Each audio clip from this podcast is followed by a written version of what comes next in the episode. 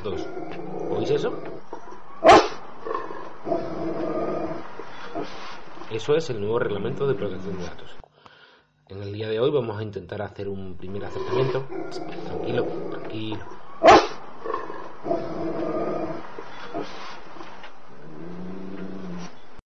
A ver si no nos muerde mucho y ya para otros podcasts entraremos más al fondo del asunto. Empezamos con los E legales.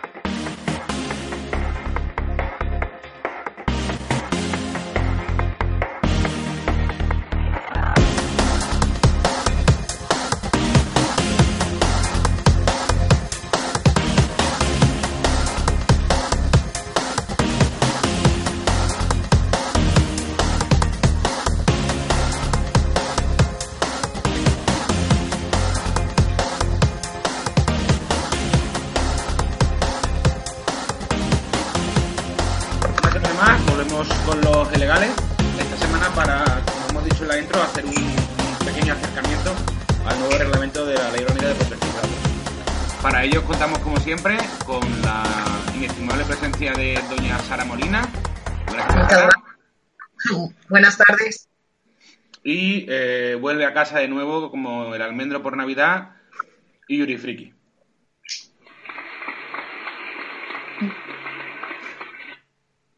Muy contenta por volver y más con este recibimiento, ¿eh? Vamos, aunque os desenvolvisteis muy bien en el último podcast, ¿eh? Un beso a Rosa, por cierto, que lo escuché, estuvo muy, muy interesante.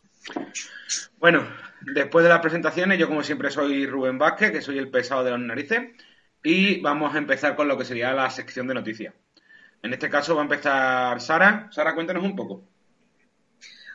Eh, bueno, pues yo quería traer una noticia eh, que va en relación a los nuevos métodos de pago, la protección de los usuarios, incluso de los propios consumidores. Eh, lleva un tiempo avisándose que dispositivos como pudieran ser pulseras inteligentes, otros, otros IoT, iban a ser utilizados para, para utilizarse como forma de pago, igual que a día de hoy ya se puede hacer eh, con el propio móvil. Eh, ¿Qué está pasando? Que ahora el señor Mastercard dice que una de las, de las nuevas formas de pago podría convertirse en un selfie, de tal manera que el consentimiento se prestara por medio de el- una caída o un guiño de ojos. Eh, entonces, en este sentido sí que me lleva a, a pensar un poco sobre el tema de la privacidad, que es un poco eh, la línea conductora de todo, y sobre el tema de la utilización de nuestros datos. Eh, había otro tema que planteaban, que era la utilización de también toda la parte de presión sanguínea como método de pago en un futuro. Además de asustarme un poco, sí que quería saber qué pensáis vosotros en cuanto no solamente a medidas de seguridad, sino también la protección al usuario. ¿Has dicho presión sanguínea como método de pago? Sí, presión sanguínea, porque te mide el ritmo, el ritmo cardíaco. Y si yo, por ejemplo, Por- me voy a sé, es muy curioso, ¿no? O sea, yo, por ejemplo, me voy a comprar una cosa que me hace mucha ilusión, voy en plan nerviosito, perdido hoy, que me voy a comprar esto. Ahora no me voy a reconocer porque voy nervioso. Eso me pareció raro porque hay gente que padece, ahora en serio, de taquicardia o, se te altera el ritmo cardíaco. eh, ¿Cómo van a identificar o, salvar esa diferencia? Yo ahí la verdad es que como no son cosas que van a venir y que hasta el día de hoy no he podido probar, eh, por lo menos me parecen raras, ¿no? O, por lo menos desde un punto de vista, el punto que tiene de innovación, pero también de peligro en cuanto a la parte de protección. Sí, ciertamente. Por ejemplo, lo que comentábamos con, el- con la parte del el guiño de ojos, o, esa palabra que solamente creo que utiliza Sara, de una caída de ojos. Eh, el- método de seguridad seguro, seguro, no es.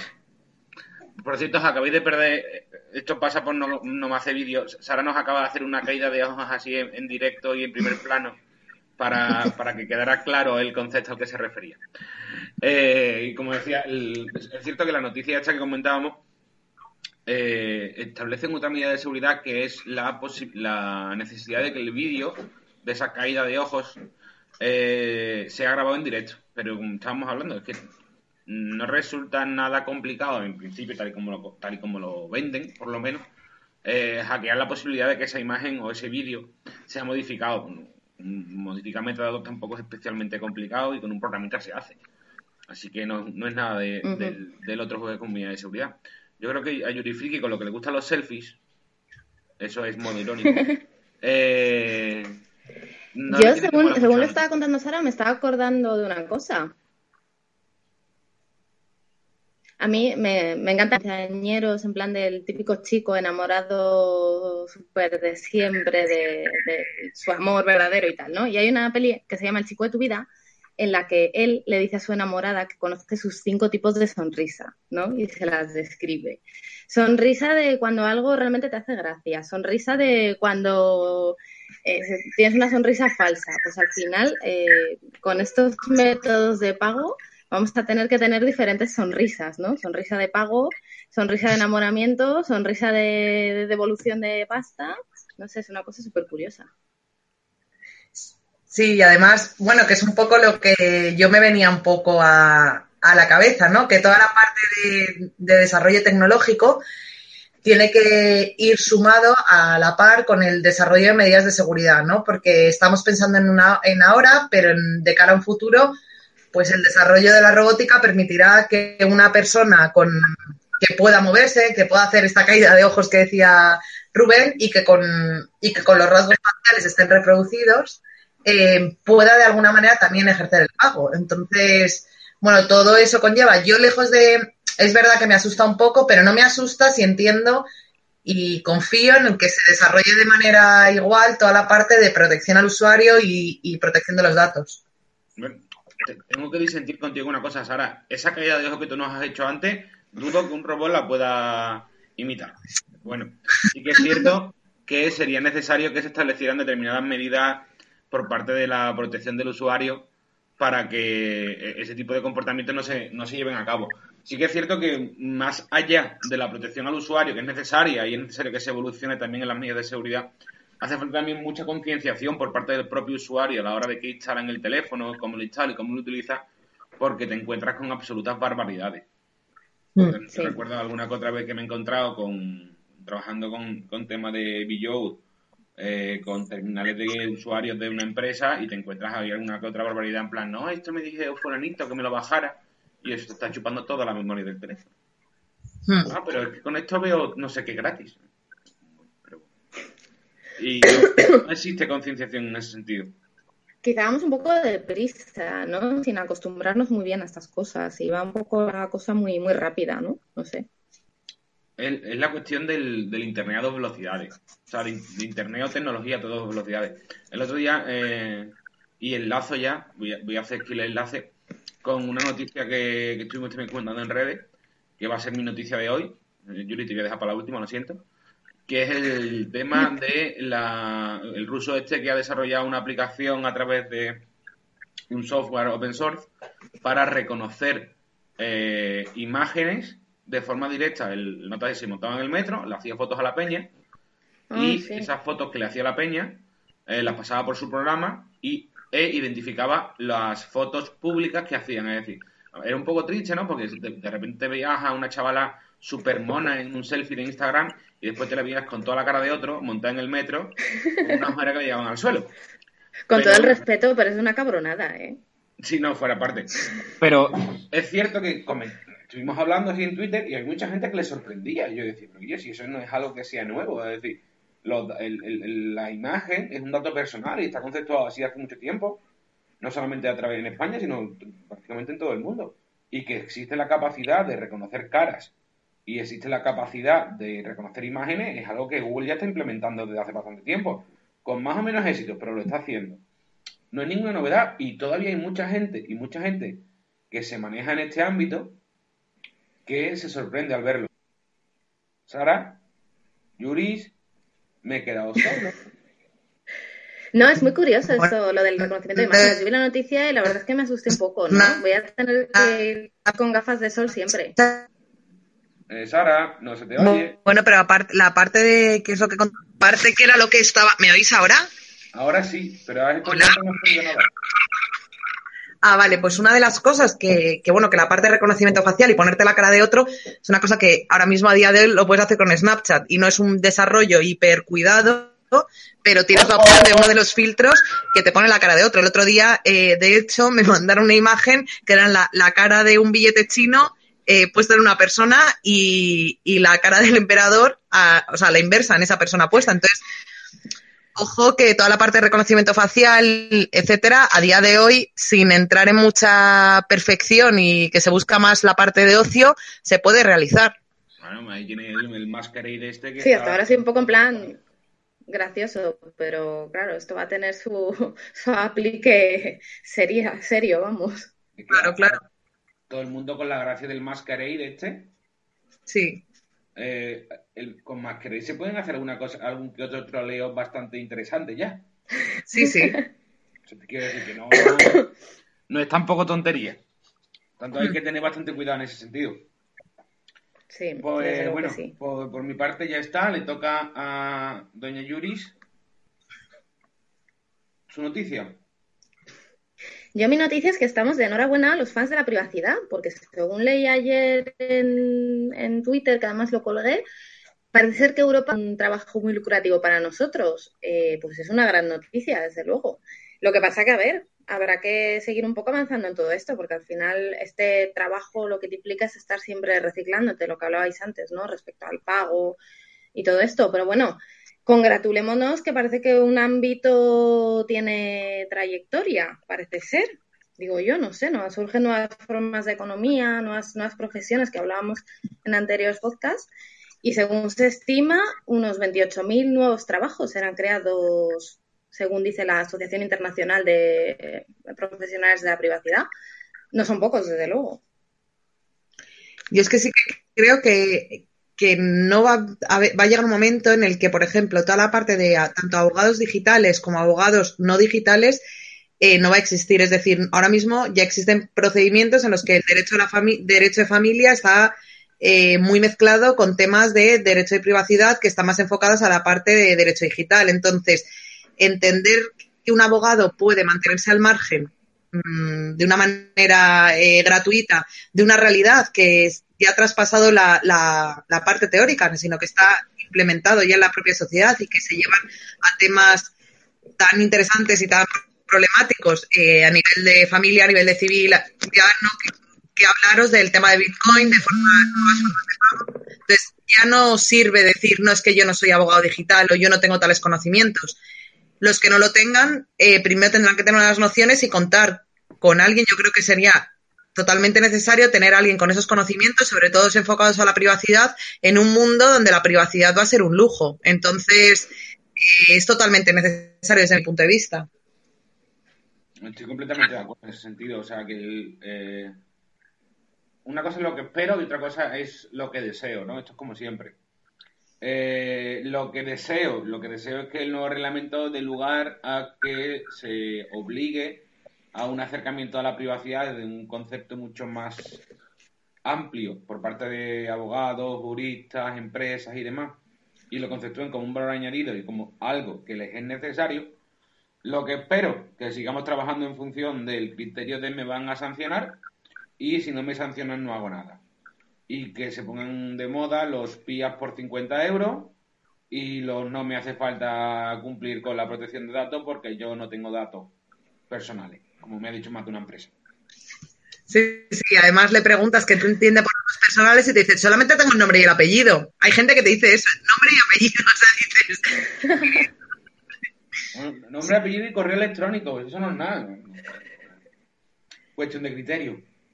Pero, Sí. De encuentras ahí a menudo. A mí la, más llamativa de estas fue, no, yo no tengo datos personales de nadie. Resulta que tenían por ahí becarios, mm, organizaban cosas para nenes, esas cosas. Y casi me da un parraque, pero sí, al final la gente tampoco distingue muy bien cuando se tiene que tomar medidas o cuando no. Parece que es como común, ¿no? El nombre de esta persona es público, es un dato público, es como internet, es todo gratis. Más o menos la misma noción, pero bueno, espero que vaya desapareciendo. Eso, eso es como que lo que está en Internet público, pero bueno, ese, ese es otro debate que cuando los medios de comunicación se enteren entraremos en otras cosas. Pero bueno, en fin. Eh, pues yo creo que por las noticias en el día de hoy está bien. Vamos a hacer una pequeña pausa para dar paso al rincón de Sara y eh, empezamos con el temático acerca del primer acercamiento sobre el reglamento de protección de datos. Volvemos en un instante.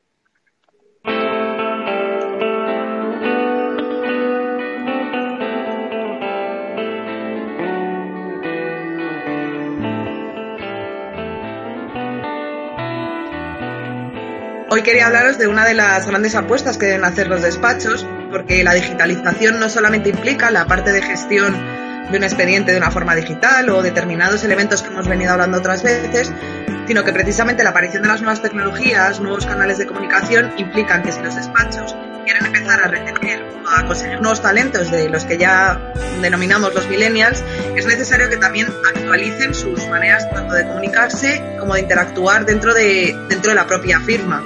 Eh, se habla de la necesidad también de flexibilizar horarios, de flexibilidad de los horarios del trabajo, hay un montón de nuevos modelos que están apareciendo y que no tardarán mucho en hacer que el despacho tradicional, como tenemos comúnmente entendido, de echar tantas horas de trabajo y, dejar de un lado toda la parte de, generación de un poco de tráfico a nivel online de la, de la marca, va a desaparecer. Entonces, esto exige una actualización que tiene que venir desde arriba, desde los socios, hacia abajo quizá uno de los mayores retos de gestión a día de hoy es la parte de cómo conseguir que esos jóvenes que son el talento de hoy y que el día de mañana serán socios, cómo conseguir que se queden en una firma.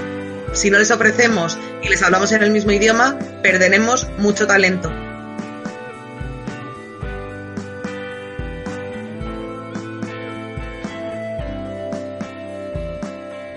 Bueno, bueno, volvemos de nuevo vamos a empezar ya con lo que sería el, tema del día de hoy, eso que estáis todos esperando, esa cosa tan interesante y tan divertida como es el nuevo reglamento de protección de datos.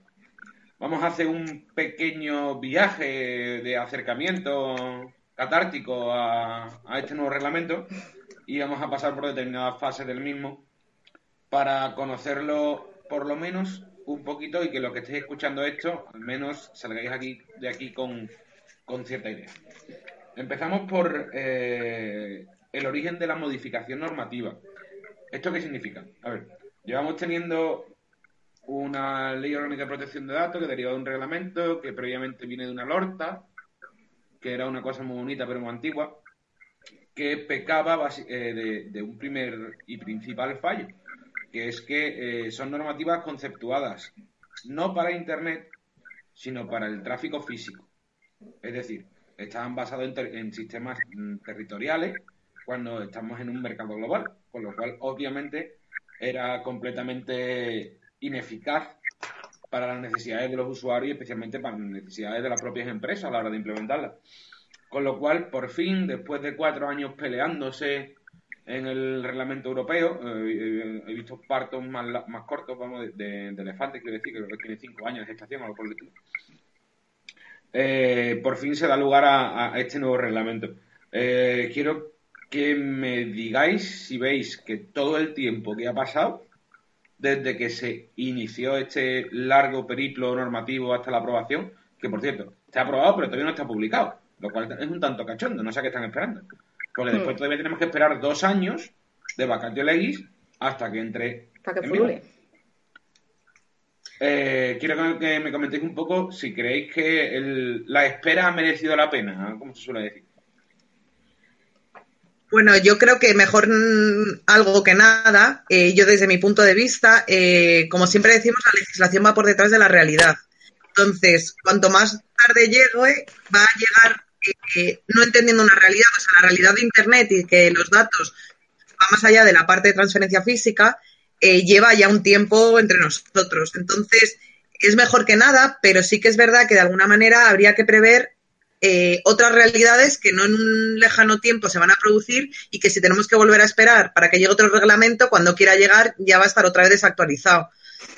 Eh, no es por ser negativa, o sea, esto es ahora mismo puede ser interesante, pero si tardamos mucho, eh, porque desde que se produce la vacatio legis hasta que luego se aplica el reglamento, la gente lo conoce, que el desconocimiento no implica su incumplimiento, pero al final vamos a seguir hablando del nuevo reglamento durante cuatro o cinco años y quizá eh, el problema va a ser ese, que va a llegar un momento que la realidad que contempla eh, no va a ser suficiente Esto es mi opinión, ¿eh? Igual me equivoco.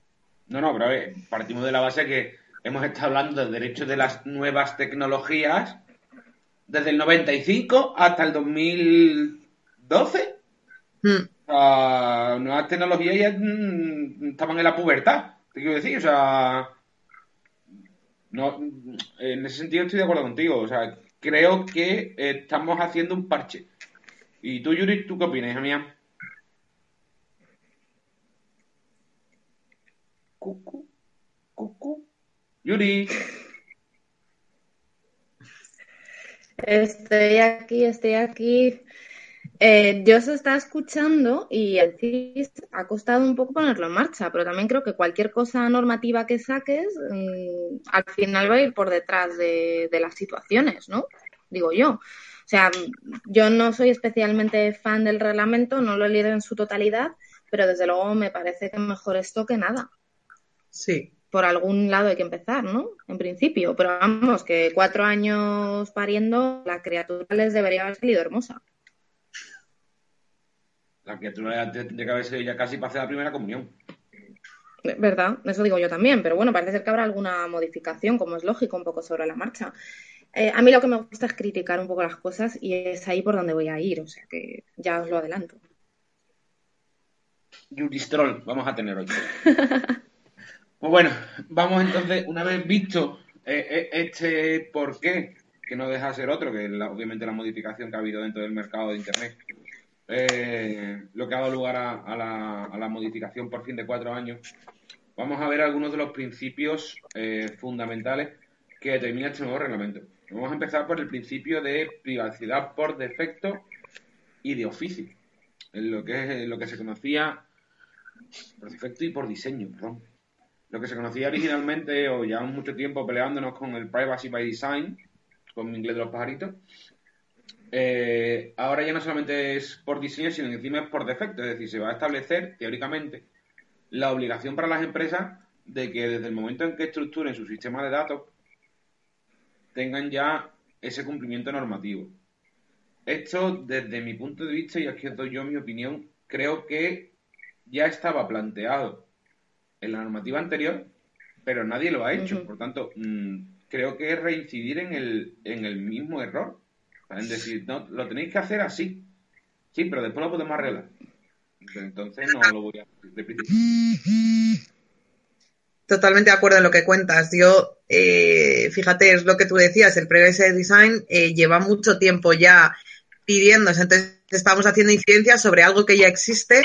Hombre, entiendo que además no tendría ningún sentido eh, plantearlo de otra manera. Lo que pasa es que sí que es verdad que el reglamento cumple la función de tener que definir cosas que desde el punto de vista pueden ser evidentes, entre comillas, o que nos puede parecer que son básicas, pero que hasta el día de hoy eh, no se estaba haciendo, aunque sí que se estaban pidiendo y exigiendo por parte del reglamento anterior. Pues vamos a ver, ¿no? Lo que nos trae al final el, el tema este. Desde luego yo creo que, va a haber muchísimas modificaciones también. Esto, cu- o sea, poner en marcha la LOPD ha costado la vida y de hecho a estas alturas de la película todavía estamos en pañales. Yo soy un poco negativa. Así que mm, no le cojáis mucho cariño porque yo creo que acabará siendo modificado. Me parece que es un paso para unificar eh, los derechos de todo europeo, ¿no? En cierto modo, para que todos más o menos tengamos la misma eh, la misma cobertura, pero no sé, yo en principio, por lo que he leído, no hay, al- no hay nada que me haya puesto los pelos como escarpias, pero sí me parece que va a haber que currar mucho con este tema. ¿eh? Y va a haber una labor de concienciación quizá mucho más que la que se ha hecho con, con la LOPD. Esperemos. Bueno, vamos con otro punto de, de estos principios nuevos, que es el principio de transparencia con respecto al usuario de sus datos personales. ¿Cómo, cómo veis ese punto, Yuris?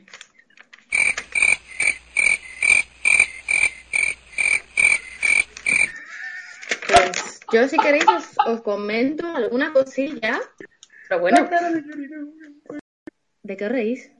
De la cara que han puesto cuando te he preguntado. ¿Yo? La cara sí, es que ¿A mí por qué? O sea,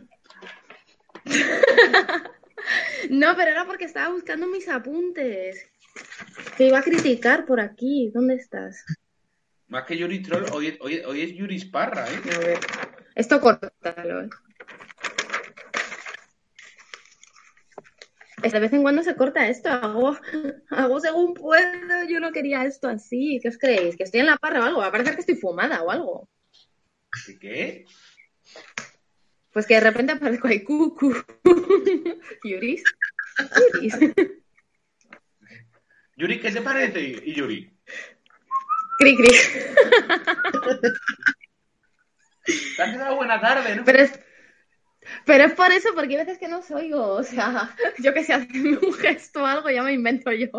Pues sí. A ver, en cuanto al principio de transparencia, volvemos un poco a la misma. Yo creo que, que siempre se ha entendido que, que debía ser así y que tenía que haber un tratamiento transparente de los datos y que efectivamente yo siempre acudo un poco. Es verdad que los ciudadanos son consumidores, pero que los grandes beneficiados, si esto se aplica de verdad, son eh, los consumidores barra usuarios que deben exigir ese principio de transparencia en, en la utilización de sus datos y el, el fin con el que se utilizan los mismos.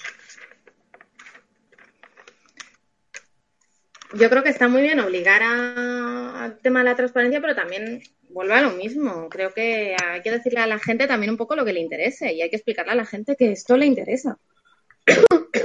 O sea, no solo por, por obligación legal, sino porque realmente tú tienes derecho a saber qué se está haciendo con tu información. Lo que pasa que me parece muy bien que se, que se exija legalmente, ya que a nivel personal hay mucha gente que no se le ocurre exigir esto. Sí, por eso, porque hasta ahora es verdad que aunque se entendía que tenía que haber, la LPD establecía que debía definirse los fines por los que se iban a utilizar los datos, una serie de principios, es verdad que muchos usuarios desconocían que podían exigir de alguna manera que como un derecho el, eh, la transparencia por parte de la, la persona, la empresa que estaba haciendo el tratamiento de los datos.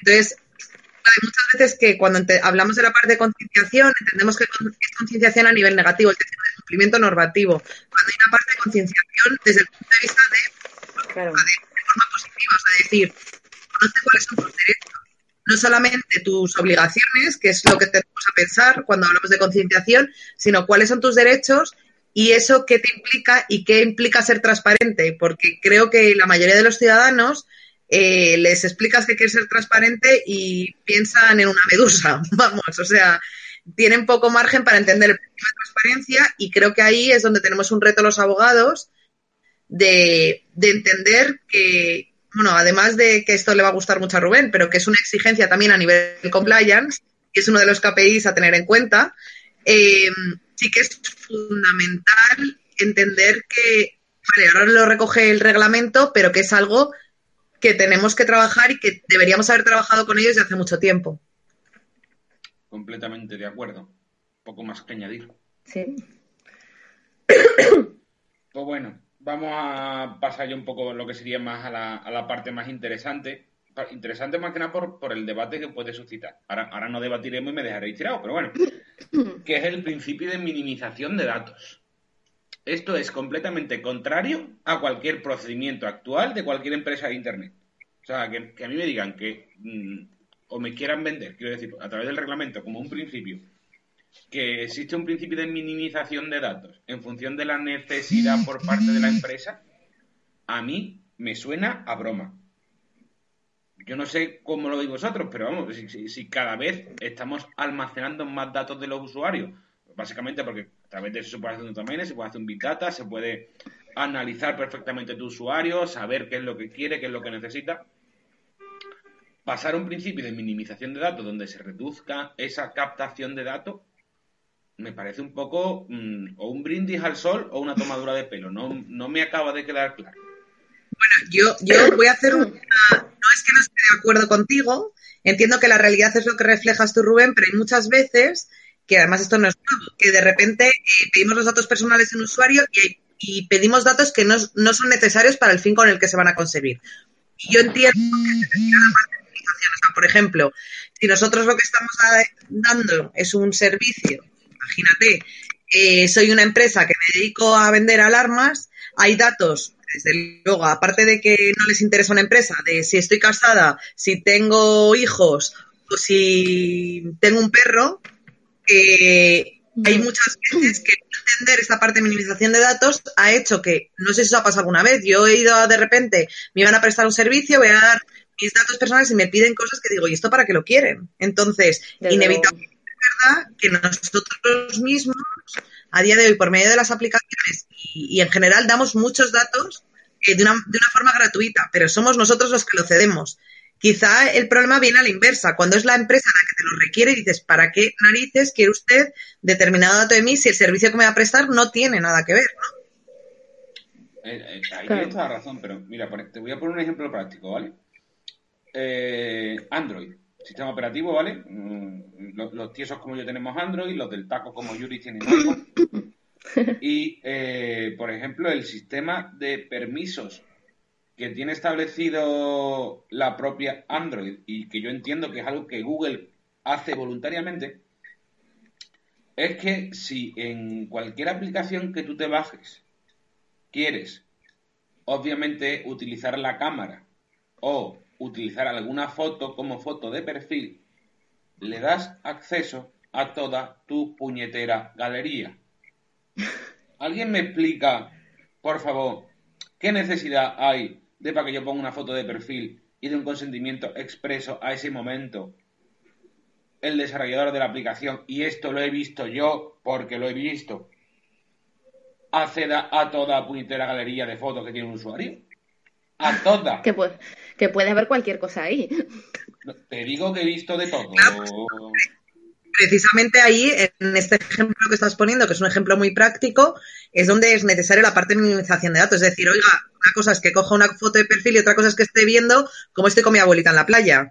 Entonces, que el restringir el acceso a los datos a los que sean estrictamente necesarios porque las empresas, ya que he pasado por Málaga, pues no sé cómo es el dicho que me lo he inventado, de Málaga a Malagón, o sea, llego y digo, bueno, ya que estaba por aquí, pues mira, ya me te cojo la foto de perfil, te cojo datos de, eh, de otra serie de cosas que volvemos a lo mismo, son muy útiles para las empresas, pero no cumplen ni están adaptados con el fin que se van a utilizar. ¿Para qué quiere determinados datos? Entonces, en este sentido, yo creo que la realidad hasta hoy no se estaba haciendo. La parte de minimización creo que hablamos más de maximizando, pero que es necesario contemplar eh, desde la propia normativa, desde el propio reglamento, el no utilizar datos que no sean estrictamente necesarios y que y más todavía con el tema este de fotos, porque ahí es donde tienes una intromisión directa en la privacidad. Tienes gente de todo, que tiene fotos con su abuelita, pero hay otras fotos, eh, como han podido saltar en determinados casos a la palestra, fotos de famosas o fotos de no famosas sensibles y con carga sexual, por ejemplo. El, famoso Gate. Claro, entonces, ¿por qué tiene que tener acceso a todos? O sea, yo, si tuviera determinadas fotos, también estoy cediendo el, el, el, uso de esas fotos o, ya no, aunque no se utiliza a nivel de publicidad, pero estoy cediendo esos datos a una tercera empresa, dudo mucho que sea consciente. De hecho, eh, me parece muy buen ejemplo el que has puesto, Rubén, porque la gente cuando te dicen, eh, doy acceso a mi foto de perfil, eh, vale, a tu foto de perfil, sí, señor, pero a, otra serie de fotografías, no sé, yo, por ejemplo, entiendo la, la app Tinder, yo no la tengo porque estoy casada, pero sí que el otro día me estuve enseñando a un amigo mío eh, porque le dije, oye, mira, mm, quiero saber cómo... No, no, me encantaría abrirme un perfil, pero no puedes abrir un perfil. tengo un post de Tinder. Sí, pues es que a mí me gustaría, porque le dije, mira, sé que si lo abres al final la gente ve que estás en Tinder y Tinder es una red, una red para ligar, pues daría a, lugar a malos entendidos, eh, a no ser que de repente una suplantación de identidad, que no es el caso de lo que voy a hacer, pero claro, ahí la gente eh, sube un tipo de fotos que no son eh, pornográficas, pero que seguramente las quiere poner en una red social de ligue, entre comillas, pero que no quiere que esos datos pertenezcan, por ejemplo, a Vodafone. Si una persona, imagina, digo como empresa, ¿eh? si mañana, el día de mañana, va a una entrevista de trabajo para un cargo de dirección o, o, no de dirección en Vodafone y resulta que ha tenido acceso a sus fotos de determinadas perfiles o determinadas historias, le puede generar un conflicto. Claro. de, todos modos, a ver, una cosa que tiene que tener la gente muy clara es que todo lo que subes a internet ya has perdido el control. Y que vayas a una entrevista de trabajo y si tienes perfil en Tinder, mm, hayas localizado la foto de Tinder, tampoco es ninguna locura. Es que eh, las cosas son así. Lo que pasa es que yo sí que creo que hay una línea muy fina que son, a ver, Internet es Internet. No existe una, una red eh, a nivel red de Internet profesional y personal. Es decir, el medio por donde manejamos nuestros datos, tanto en nuestra vida profesional, hablo LinkedIn, hablo Tinder, corren por la misma red. Entonces, eh, Internet Explorer, me da igual, eh, o Chrome, o la aplicación que sea, no está entendiendo si es un dato a nivel profesional o personal, entiende que es un dato. Entonces, sí que es verdad que hay una parte de concienciación, pero también entiendo, eh, Rubén, en cierta manera, que si te encuentran tu foto de Tinder, muy bien, pero tú cuando cedes esa imagen, eh, las condiciones y la política de privacidad eh, de Tinder la desconozco, la verdad, entonces no, no puedo hablar con, de una forma estricta sobre ella, pero los fines con los que utilizas es para la utilización de esa red social. Entonces, si yo, por ejemplo, tengo ahora, ojalá tuviera 18 años, estoy en Tinder y cuando tengo 30 estoy buscando trabajo, puedo exigir, eh, imaginaros, el derecho al olvido a Tinder.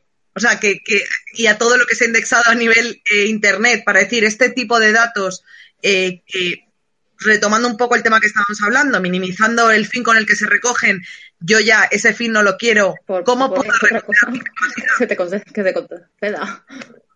Claro, bueno, es que esto es lo de siempre. Precisamente porque, a no ser que sea, yo esto el otro día lo hablaba eh, con Daniel López Carballo, claro, el derecho al olvido está muy bien, pero no podemos decir que sirva para todo. Entonces, a no ser que tú digas que te merma tu desarrollo en derechos fundamentales y sea un cambio de sexo y te afecte a nivel profesional, pero ojo, pues si quieres hacer una operación de cambio de sexo, pues piensa que hay determinadas fotos que no puedes colgar en, ninguna red social o que estés circulando por internet, ¿no? Entonces, bueno, creo que, el- que la minimización de datos exige dos cosas. Un compromiso por parte de las empresas de no exigir datos que no sean necesarios, ni almacenar datos que no sean necesarios para el cumplimiento de sus fines y una concienciación por parte del usuario de precisamente de la parte de de minimización, es decir, no des más datos que en algún momento te puedas arrepentir de haberlos dado. Es que yo creo que esa es la doble vía, o sea, la doble vía de que yo me dé cuenta de que me están pidiendo más datos de los que necesitan para lo que yo quiero y la doble vía de la empresa de decir, estoy recolectando más datos de los que necesito y me estoy metiendo en un berenjenal de cuidado. Pero es una, no es, o sea, yo no creo que, que deba partir solo de la obligación legal, sino que tiene que ser una obligación moral de cada empresa, ¿no? O sea, tú te vas a hacer un, yo qué sé, te vas a teñir el pelo y no imaginas que la, que la peluquera te vaya a pedir un estudio genético tuyo. Lo que pasa es que sí, eh, eh, es cierto una cosa, y, y creo que aquí está un poco el, el, el meollo del asunto. Eh, las empresas europeas, el- gran parte de ellas, no trabajan al modo europeo de protección de datos, trabajan al modo ya americano. vas. Es decir, eh, ellas, mm, te digo porque tengo experiencia con, con- con este tipo de empresas y te lo dicen así, es que la aplicación X, que hace lo mismo que yo lo pide. Sí, pero Sí. mi hermano, la aplicación X tiene sede en Silicon Valley y tú estás en Écija. O sea, hay unos pocos de kilómetros de por medio. Y Claro. ese es el gran problema, que nos encontramos con que las reglas que se está... Que, quiero decir que volvemos a lo, a lo mismo de siempre. Estamos estableciendo una regla sin saber todavía por dónde va a salir el famoso Privacy Shield. De- he pedido ya las camisetas, por cierto. Ahora, mm, preguntaros si queréis de mujer. Yo sí quiero. El- Las voy a hacer, ¿eh? No, Coña. El... el- Sin saber cómo va a salir el famoso Privacy Shield, estamos estableciendo una serie de normas que a mí me suena que en Estados Unidos todavía se están descojonando. Sí, seguramente. La Sí, claro. perdona, Ahora que estamos desarrollando el Big Data que funciona bien, vamos a cortar datos, ¿no? Venga, sí, lo que tú quieras. Y no vamos a Ah. espiar. Venga, hombre. Venga, que somos buena gente. Este es un la- en la propia mm, política de privacidad, por ejemplo, WhatsApp, una de las cosas que recoge, y además eh, Rubén hizo un artículo muy interesante y, yo le tomé un poco la palabra sobre determinadas cosas. Eh, sí que es verdad, el otro día también con Héctor Guzmán y con, con Ruth Benito, me decían, a ver, es que las propias condiciones de privacidad, una de las cosas que, se dice eh, en la parte de WhatsApp es, oye, o sea, tú, europeíto, que vienes con tu normativa y todo lo que quieras, a mí no me pidas explicaciones. Esto se cumple por la normativa de Los Ángeles o de Wisconsin o donde yo quiera. Entonces, claro, ahora llegamos los españoles y nos ponemos con nuestra normativa y te dirá, pues mire, si usted no quiere, esta aplicación está creada para la política eh, o para la normativa estadounidense. Si usted lo quiere porque mola mucho la aplicación y la quiere utilizar en Europa, me parece estupendo, pero que sepa que yo a mí su normativa me da igual. Pídame lo que quiera porque no se lo puedo dar. Pero es que yo creo que eso debería de ser así de por sí. O sea, si una empresa sabe, es- abre sede en España, tiene que aplicar las normas laborales de España, digo yo, ¿no? Sí, sí, sí. Entonces no entiendo por qué en temas digitales se cuestiona. No me parece tan complicado. No sé, no entiendo por qué no acaba entrando en la cabeza. Porque, se- porque estamos partiendo de que el modelo de negocio es un modelo de negocio que eh, ellos lo conceptúan como algo que casi que no está en España. Pero si eh, o- os llevaríais, yo hay una cosa que me está haciendo mucha gracia últimamente, que ahora todo el mundo mm, le da por hablar de startups y de escribir acerca de startups y ahora las startups son lo más. Punto uno. Eh, si estáis buscando negocio, os digo yo que con las startups a medio largo a lo mejor. Punto dos, el que más sale de startups y el único que puede escribir es Rubén. No, no se trata de, de, de escribir, no. Se trata de que eh, veo muchas obviedades, muchas cosas que son de mu- muy de cajón y, y- me da la sensación un poco de que se baja poco al barro, a- al suelo, a pisarla, que se dice en el fútbol, y, y se conceptúan las cosas desde arriba, ¿no? En plan, no, esto es maravilloso, es súper guay ser emprendedor.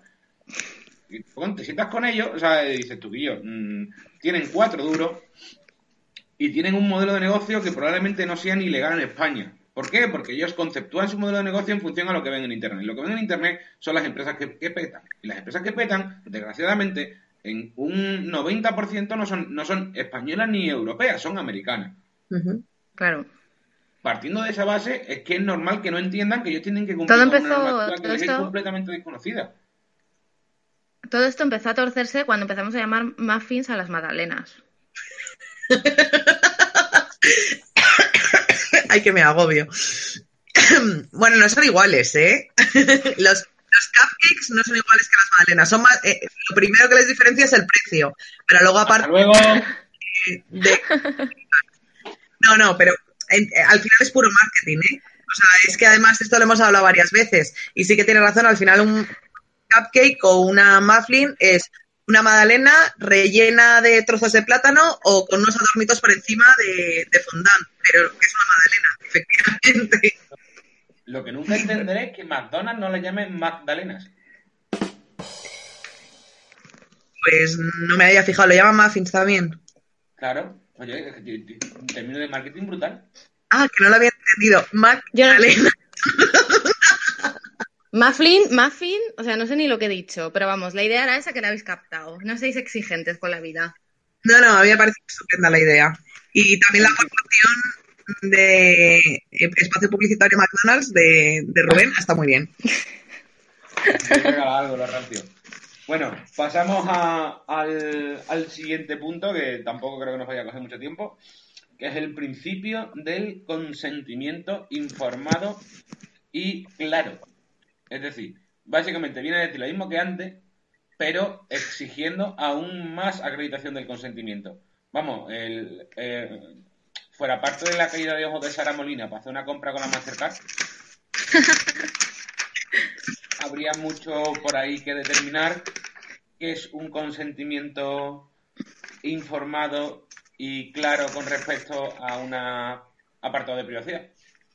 Sobre todo la parte que además yo creo que se lleva pecando desde hace mucho, que para que el consentimiento eh, no esté viciado, se tiene que hablar en el idioma o un nivel básico cultural que pueda entender el usuario. Eh, creo que es uno de los grandes eh, brechas que puede existir entre, a la prestación del consentimiento. Eh, claro es claro como el agua para un abogado o para una persona que se dedica a estos temas, pero muchas veces los usuarios, eh, con tal de muchas veces que le presten un servicio, es que si se el consentimiento no entenderían muchas veces. Entonces, lo que se está pidiendo, lo que se está haciendo. Entonces creo que el consentimiento, claro, tiene que pasar por una redacción eh, entendible, que además esto tampoco es nuevo, esto que estoy diciendo, de una, una reacción de, entendible de una persona con un nivel eh, medio de entendimiento de determinados términos bastante medio. No nos podemos ir a un conocimiento elevado eh, en el que se habla de derechos arco, pero no se define qué son los derechos arco. Entonces, bueno, creo que ahí podemos El propio reglamento también ya lo contempla, la, necesidad de la utilización de una terminología más clara y accesible al usuario. Lo que pasa es que yo soy muy fan del concepto jurídico indeterminado. Yo estoy de acuerdo con lo que estáis diciendo, pero si queréis os digo, eh, cuando se recojan datos del interesado, como le llaman en el reglamento, todo lo que hay que poner. A ver si os parece que esto es exigir un consentimiento estupendo, informado y de la vida, porque yo creo que las cláusulas van a tener que ir en, en DINA 3, me parece a mí.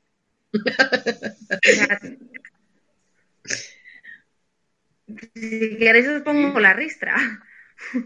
Dale, dale, dale. Dale. Le doy, ¿no? pues a ver, aparte de lo que ya sabemos, eh, la, nuestra identidad, quiénes somos, de dónde venimos, los datos del contacto del DPO, ¿vale? Si en su caso, ¿no? Que ya sabéis que todo esto ha habido un poco de polémica, ha habido un poco de cambio. Eh, la intención de transferir o no los datos personas, bueno, organizaciones internacionales, donde he dicho personas, entended países, ¿vale? Que no entiendo ni mi letra ya. Mm, ¿Qué más? Plazo de conservación de los datos, eh, o bien, si no sabemos cuánto tiempo los vamos a tener, los criterios para determinar el plazo de conservación de los datos, los DRS se doblan, porque no solo son los que conocemos, sino que además metemos uno nuevo que es portabilidad, que a mí este le, yo le he llamado dame la cuenta a Pepe que me voy, ya hablaremos de él. Eh, bueno, el recordatorio de que se nos puede retirar el consentimiento en cualquier momento, el derecho a presentar reclamación ante autoridad de control, eh, o sea, como veis, un montonazo de cosas. Es, es un poco, incluso diría contradictorio. Porque y, no ha, y no ha terminado, ¿eh? Hay más cosas. Me he quedado un poco así en lo... Vamos, ¿qué hay más? me, me he liado. Vamos a hacer aquí una pequeña pausa eh, os dejamos con un ¿sabías qué? Y volvemos en un instante.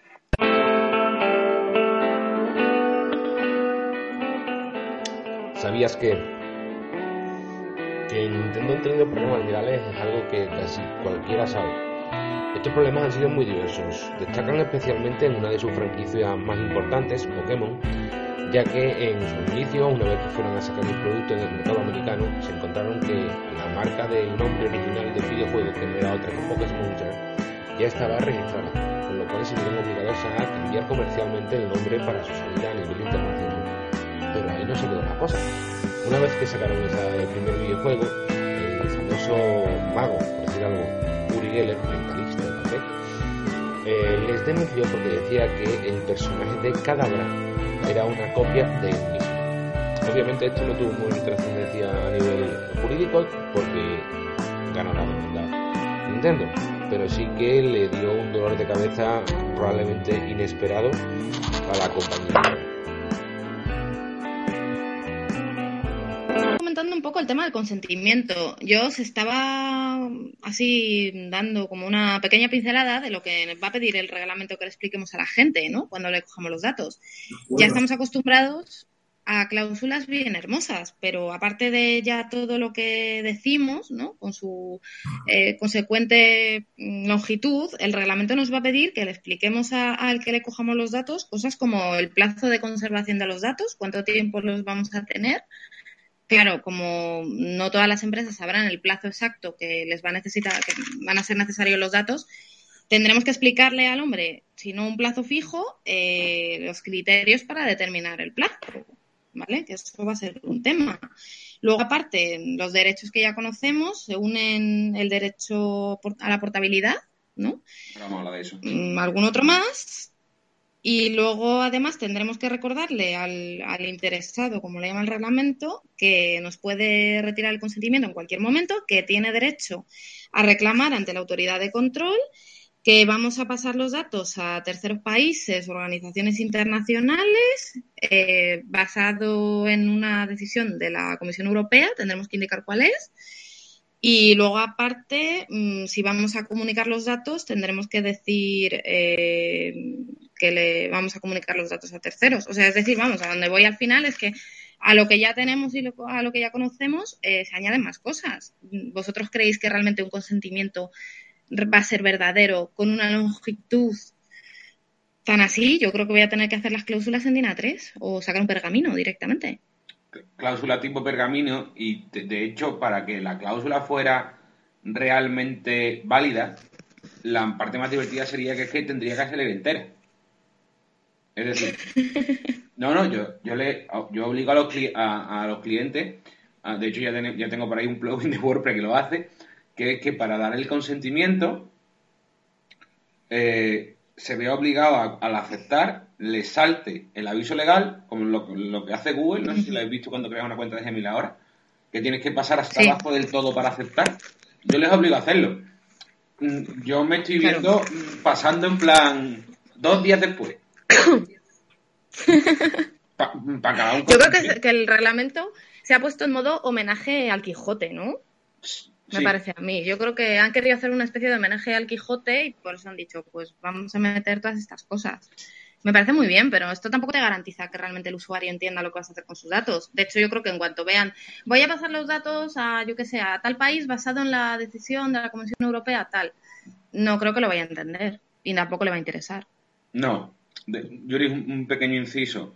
Eh, utiliza otra obra que no tenga premio, anda. Que el. ¿Mm? Nada, déjalo. Que. Abanico. Abanico. Que el. No lo ha pillado, Sara. Que.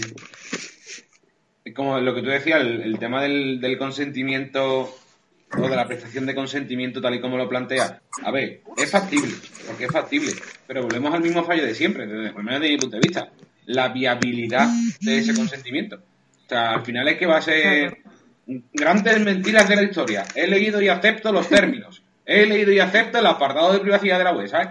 Bueno, de siempre. Claro. Eh, eh, bueno, pero es que eso va a pasar siempre, de todas maneras. Esto que decías de les obligo pasar hasta abajo, esto es, no sé, no sé si veis algunas veces el, el, feed de noticias cuando lo estás viendo en el móvil de Twitter, que haces el rol directamente con el dedo y lees la mitad. Si la gente le dices que lo que tiene que hacer es bajar el consentimiento, te estás cubriendo tú la espalda como empresa de que está haciendo supuestamente la lectura, pero no está haciendo una lectura eh, concienciándose y escuchándose. Lo que quieres es que le dejes dar la plaza. De hecho, yo me planteé meter, un, dentro del, de, la, de la política de, la, en este caso no política de privacidad, sino más bien para las condiciones de uso, meter un timing. O sea, mínimo que el usuario tenga que estar X segundos eh, dentro del apartado para acreditar ese consentimiento. No os digo dónde me mandaron.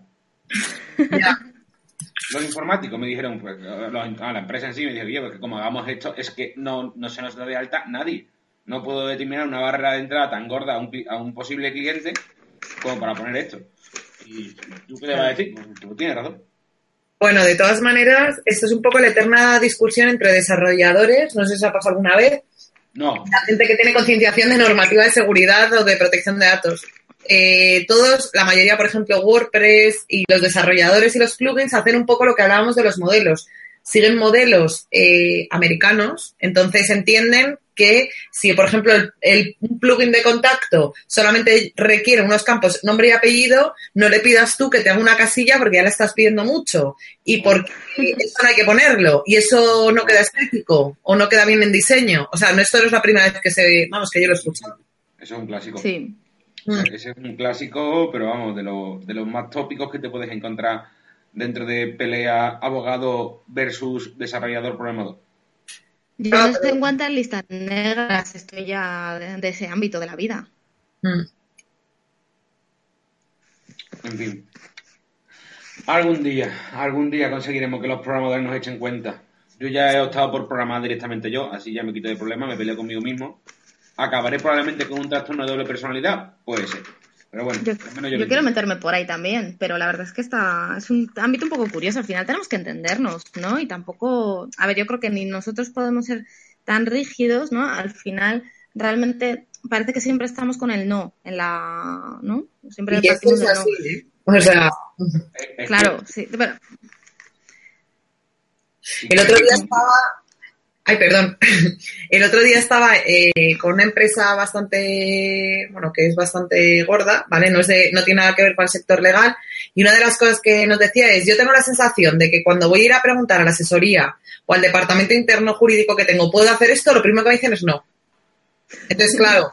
eh, y dice, y además me dicen no y depende. Dos cosas. Entonces, tampoco me dan soluciones, porque es que llegaban y decían, oye, ¿podemos hacer no sé qué? No.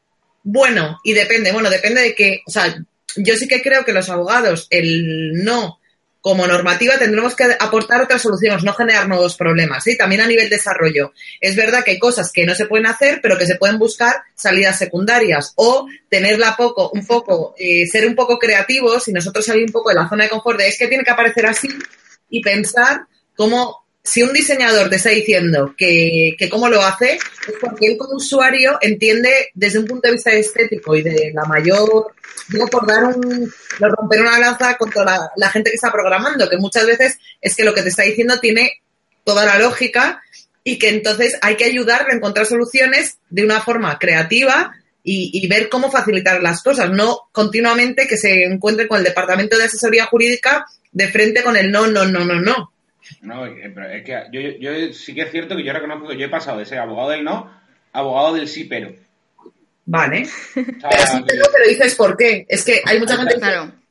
sí, pero depende. Y entonces dices, vale, pero depende de qué. Y dime dónde me puedo encasillar. Búscame en qué solución. No, no, yo- normalmente cuando me, o sea, lo que me Claro. vengo a una barbaridad que también se ha dado eh, es sí, pero haciendo esto, esto, esto y esto.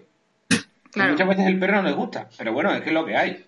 Ya, bueno, De todas eso. maneras que también al final no siempre tenemos una respuesta muy clara a la cuestión que, que se hace, por lo menos en mi caso, ¿eh? O sea, yo no te puedo dar ni un sí ni un no, necesito mirar esto. O sea, yo soy del quizás, ¿vale? Dame un poco de tiempo para que yo mire cómo, cómo hacer esto bien, que nos quede bonito como tú quieres y que esté legal como realmente tiene que ir. ¿sabes? Claro, es es un- verdad que al final es, es lo que hablábamos antes. Los avances van muy rápido y el derecho se queda muy atrás. O sea, Sí, sí, el problema no es, no es los cambios, sino la velocidad en la que se producen. O sea, eso, eso Claro. está claro. Entonces, sí que es verdad, pero eso es una buena respuesta. O sea, si tú le dices, mira, me lo voy a estudiar y te voy a contestar, muchas veces, como queremos que no nos pillen en un renuncio y que queremos saber que lo sabemos todo, decimos, depende, pero no estamos dando soluciones. Entonces, yo sí que creo que en ese sentido salir un poco de la zona de confort y reconocer, oye, mira, esto es un campo que hay muchas cosas que hay que estudiarlas, analizarlas, dame X tiempo y en una semana te digo cómo encontrar una solución. Y, te, y eso es lo que le trasladas. yo cuando me presento generalmente siempre lo digo, no soy de soluciones rápidas porque quiero estar segura de que la respuesta que te doy es la correcta. Esto es un campo muy nuevo, entonces tengo que informarme.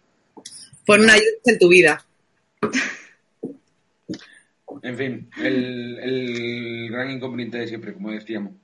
Bueno, una vez visto este principio del consentimiento y acaba divagando acerca de los abogados del sí, el no, el pero y el tal vez, eh, pasamos a otro de los nuevos elementos de este reglamento que ya Yuri ha hecho antes un pequeño spoiler porque ha hablado del DPO, del PIA y demás y también ha hablado del derecho a la portabilidad de datos. Yuri, Pepe, ilústranos, le he llamado. Este yo creo que se la han apoyado Yuri. A ver, yo me he hecho muy fan sobre todo del derecho a la portabilidad de los datos. Y me vais a permitir que me vaya a mis apuntes, donde tengo una esquemita. Mm, Yo soy mucho de hacer tablas, esquemitas y tal, y luego no entender mi letra, ¿vale? Pero yo lo intento. Entonces, yo os voy a explicar un poco lo que es el derecho a la, a la portabilidad de los datos, que a mí esto me suena a, a telefónica total, ¿no? A- vamos, Sí. dame la cuenta, Pepe, que me voy. Su- Suena eso. Lo- Ah, me paso de. Bueno, pues es más o menos eso, pero tiene algún matiz, ¿vale? Lo que dice el reglamento es que el usuario, bueno, el interesado, otro tema así muy curioso, ¿no? Que me gustaría que luego comentáramos, se le llama interesado y no titular de los datos, ¿vale? Qué, qué interesante es el tema del lenguaje, ¿no? Y cómo cambian las cosas. Bueno, a lo que iba. Eh, al interesado mm, le tenemos que decir los datos eh, personales que le incumbe y que nos haya facilitado, ¿vale? Y se lo tenemos que facilitar en formato estructurado, de uso común, lectura mecánica y bla, bla, bla. se tiene derecho a eso. O sea, es como una especie de derecho, yo lo entiendo como una especie de derecho de acceso eh, automatizado, en cierto modo, ¿no? ¿Qué datos tengo de ti y tal? Pero es que además tiene derecho a que se lo demos en un formato así y que si él quiere se lo transmitamos a otro responsable que él nos dé el consentimiento. Es una cosa muy curiosa, ¿no? Muy cómodo, lo hablábamos también antes. Es que yo, yo creo que la lectura que le doy al artículo es distinta o, y, o sea, no sé si es distinta o yo no lo he entendido bien porque me genera muchas dudas. Pero yo lo que entiendo es que el interesado es el, siguiente responsable del tratamiento. O sea, es decir, el responsable, un responsable del tratamiento autorizado por el interés, o sea, un responsable del tratamiento interesado por el titular de los datos le puede pedir al responsable actual que le ceda los datos estructurados siempre y cuando me dé un consentimiento previo. Así lo he entendido yo de primera. Más o menos la segunda parte de lo que yo he dicho. O sea, no solo dárselo al interesado, sino a que lo Claro, sí, pero, que lo plantea casi más desde el punto de vista del interesado que es donde van a aportar los datos, desde, el punto de vista del, usuario. Ah, te digo, así es como yo lo he entendido, o lo he querido entender, porque la redacción es un poco rara. Sí, ¿verdad? Eso me pasó a mí también. Me tuve que hacer como tal y no, no estaba muy convencida. Yo lo he entendido así, que es como portabilidad. Pues me das mis datos, yo me los llevo, se los doy a quien yo quiera. No, no sé cómo, para dónde irá Yo lo he interpretado más que me llevo mis datos, sino que autorizo a la otra empresa a que pida mis datos estructurados para que yo no se los tenga que facilitar de nuevo. Yo lo entiendo así también, ¿eh? porque cuando está hablando de portabilidad, al final lo que está hablando ya no es de los datos del usuario que se sobreentienden, sino del tratamiento de esos datos en, en el, o sea, por parte del interesado en el momento de que esos datos pasan de un lado a otro. Entonces, sigue recogiéndose toda la parte de protección de datos respecto al, al, titular de los mismos, pero aquí lo que intenta recoger es el interesado en el tratamiento de esos datos por una cesión de datos, por una portabilidad, por, con, una finalidad concreta. el, ejemplo es muy claro. El ejemplo es el de soy cliente de X Phone y me voy a pasar a Y Phone. no hago publicidad, no nos pagan. Cuando aquí llega alguna de X Phone o Y Phone diga, y yo, os patrocinamos el programa, hacemos publi mientras no. me voy de X Phone a Y Phone y para no tener que dar el alta completa con mis datos, mi domicilio, correo electrónico, bla, bla, bla, bla, bla, bla, bla, bla, bla. Con lo cual, esto también viene un poco a enfrentar con este principio de minimización de datos, pero bueno, eh, en vez de tener que hacer todo eso, directamente cuando me doy de alta digo que soy fulanito y que autorizo para que empresa X le pida a empresa Y todos mis datos. De tal modo que esos datos estructurados tendrán que pasar de la empresa X a la empresa Y. Ahora bien, aquí sí, está una cuestión que me parece bastante curiosa también. entiendes que el interesado es la empresa Y. Claro, no, pero a mí lo que me resulta, me, me, parece bien, ¿no? Como concepto. Pero ¿qué datos son los que vas a pasar? Claro. ¿Todos? Está. Porque yo, por ejemplo, puedo tener eh, un perfil de, os hablo porque en el mundo de la telefonía algo sé, ¿vale? Algún año que otro he trabajado para ello.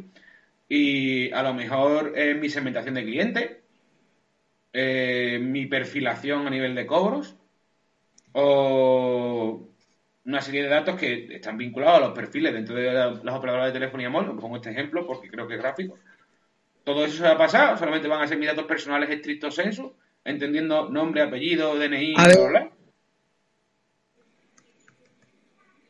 una datos hay dos personas, el que, el que tiene datos y yo tengo un anuncio, entiendo que yo como empresa X, a la empresa Y le daré los datos que aporten respecto al cliente, pero eh, datos eh, míos. Además de que eh, entiendo que si estamos hablando entre una, que ahí es más o menos sencillo, ¿no? Pasamos de una operadora X a una operadora Y, la finalidad con la que se recogen los datos X y se cumple el principio de minimización de los datos, serán los mismos que necesite la empresa Y.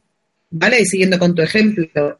Mientras que si por tratar una cesión de datos de otro tipo entre dos empresas con finalidades diferentes, ahí es cuando se complicaría qué datos eh, son los que debería tener el interesado y cuáles no. Pero entre eh, operadoras o dentro de empresas del mismo con los bienes, los datos que ha dado el usuario, entendiendo son los que tendrá derecho la empresa interesada en tratar.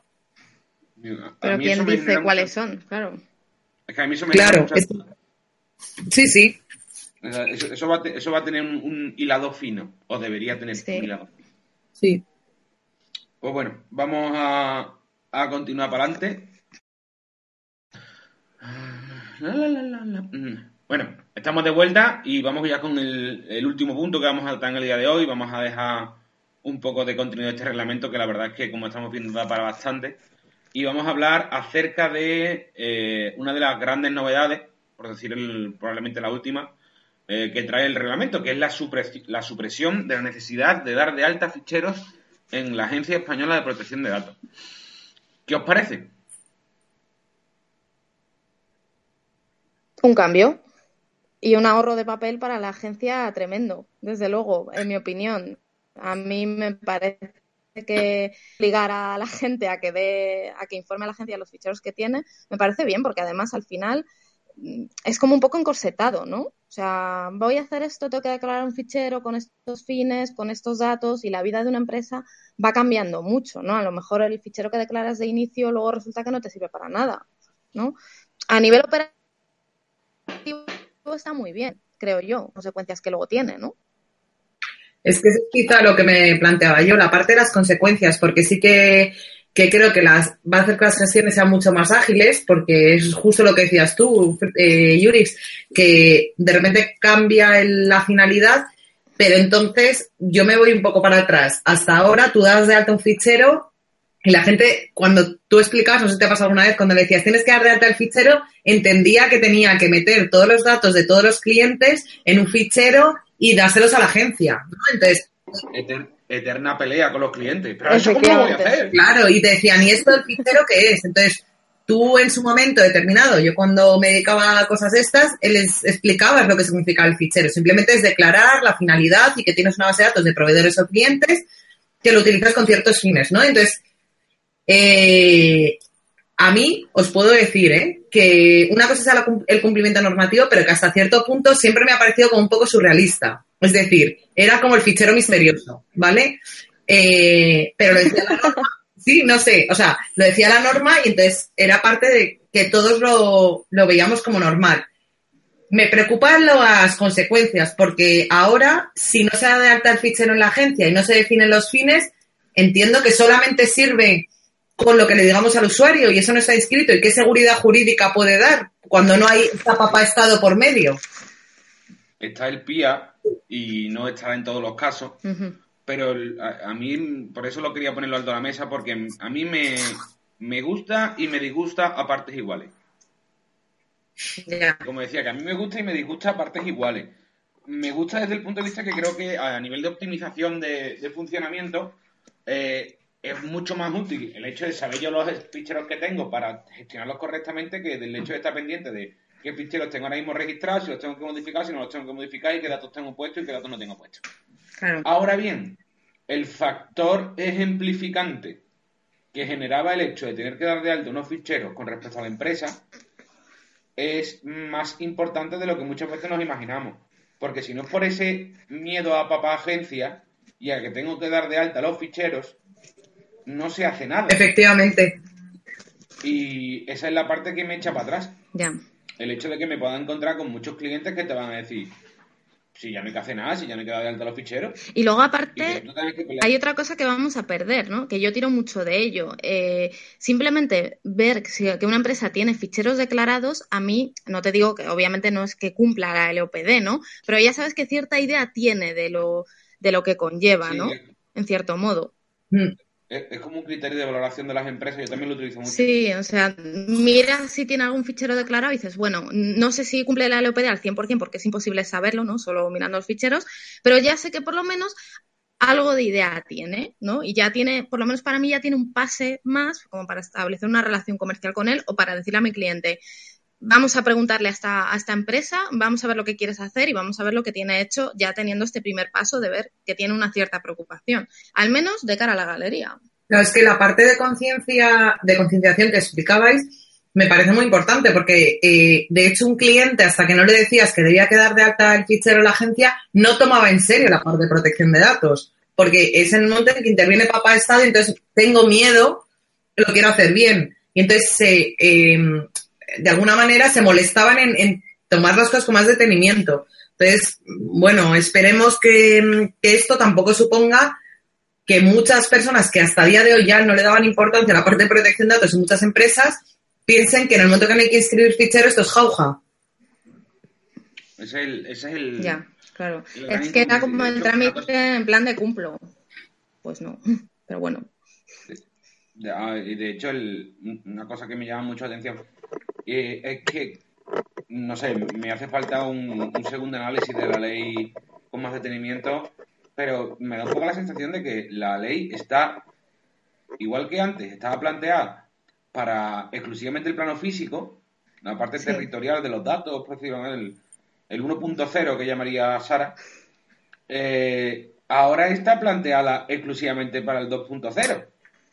Sí, ya nos sentimos que un salto bien enorme y nos estamos olvidando un poco del papelillo, ¿no? Pero el mercado está ya en el 3.0. en la combinación de los dos. Quiero decir, mm, eh, volvemos a, incluso desde ese punto de vista, ir por detrás. Digo, necesito una lectura más, más ¿no? Pero la primera sensación que me da un poco es esa. Es que estamos en ese... que no, Esta reforma se ha vuelto a quedar atrás. se ha centrado en la parte digital y se ha olvidado un poco de, la empresa de pequeña empresa que hace gestión de los datos de sus clientes a lo mejor. Ahí es donde voy yo. Ahí es donde voy yo también. Me parece que es un, reglamento mm, pensando en multinacionales, me mm. parece a mí, más que a nivel pyme. Yo que trabajo con pymes, eh, la, la digitalización, a mí me cuesta decir la palabra, pues a ellos les cuesta Mm, hacerlo. Y luego ya una vez que se han animado a hacerlo, no, no muchos conocen las consecuencias de, dónde se meten. ¿no? Al final tienes que hacer una labor un poco pedagógica, no siendo informático, como es mi caso, no siendo puramente técnico. Ahora todo el mundo tira de la nube, por ejemplo, ¿no? Y parece que el reglamento va por ahí, ¿no? A datos etéreos en zonas etéreas, un poco. Yo ya sé por qué esto. Esto lo ha hecho el Estado para que los juzgados dejen de incumplir con la LOPD y con la, protección de datos teniendo montones acumulados. Directamente ahí. De, hecho, hay una excepción curiosa por ahí, es que ahora mismo no me acuerdo la ley, eh, con respecto a los tribunales de justicia eh, a lo largo de un proceso judicial. Que la, ley, ahora mismo no te la puedo poner en pie, la ley me llama la atención. Pero tiene por ahí incluso una excepción propia. En fin, bueno. Yo creo que con esto ya por hoy es suficiente. Nos hemos enrollado un poquito bastante. Y os, emplazo al, al, próximo podcast o al siguiente o al otro. Ya veremos cuando volvemos al tema del reglamento. Porque todavía nos han quedado muchísimas cosas en el tintero, como es el DPO, como son los PIA, y como son un tema que me resulta como poco eh, curioso, es el tema de la certificación del cumplimiento y las, las empresas o entidades certificadoras del cumplimiento en protección de datos. Os emplazo, como digo, al próximo programa. Mil gracias por escucharnos. Muchísimas gracias, Sara. Gracias a vosotros. Muchísimas gracias, Yuri. Un placer, amigos. Adiós.